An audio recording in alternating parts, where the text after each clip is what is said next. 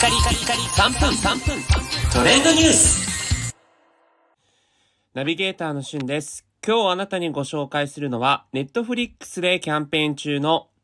ネットフリックスチョコレート、あなたにおすすめしたい恋愛作品についてご紹介いたします。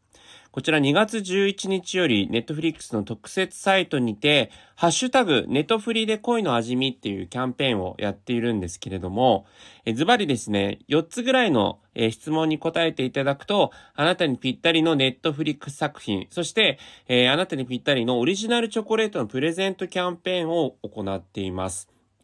2月24日木曜日までに、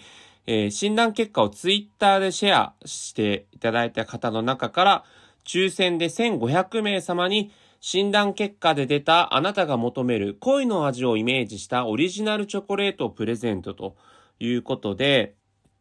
えー結構ね、チョコレートの中身も、ちょっと一風変わった、えー複数のですね、なんていうんですかね、こう、例えばクッキーとか、えーパールクラッカーとかですね、そういったものがこう含まれている、こう手の込んだチョコレートが、まあ、えーその診断結果を合わせてもらえるというキャンペーンをやってるんですね。で、それと合わせて、ネットフリックスで、まあ、あなたの、えー今の、その、状況というか、えー価値観に合わせた、こんな映画はいかがですか？こんな作品はどうですか？というような、おすすめの作品を紹介してくれると。いうことです。まあ、甘酸っぱい恋、新鮮な恋、温かい恋、予想外な恋など、えー様々なジャンルに合わせた、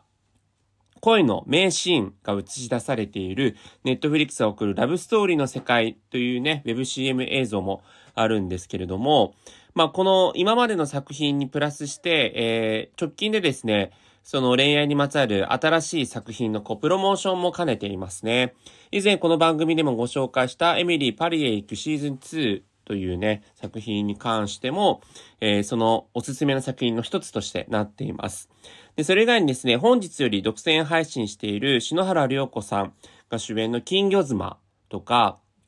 えーリアリティショーラブイーツプライドジャパン。こちらはですね、藤井隆さん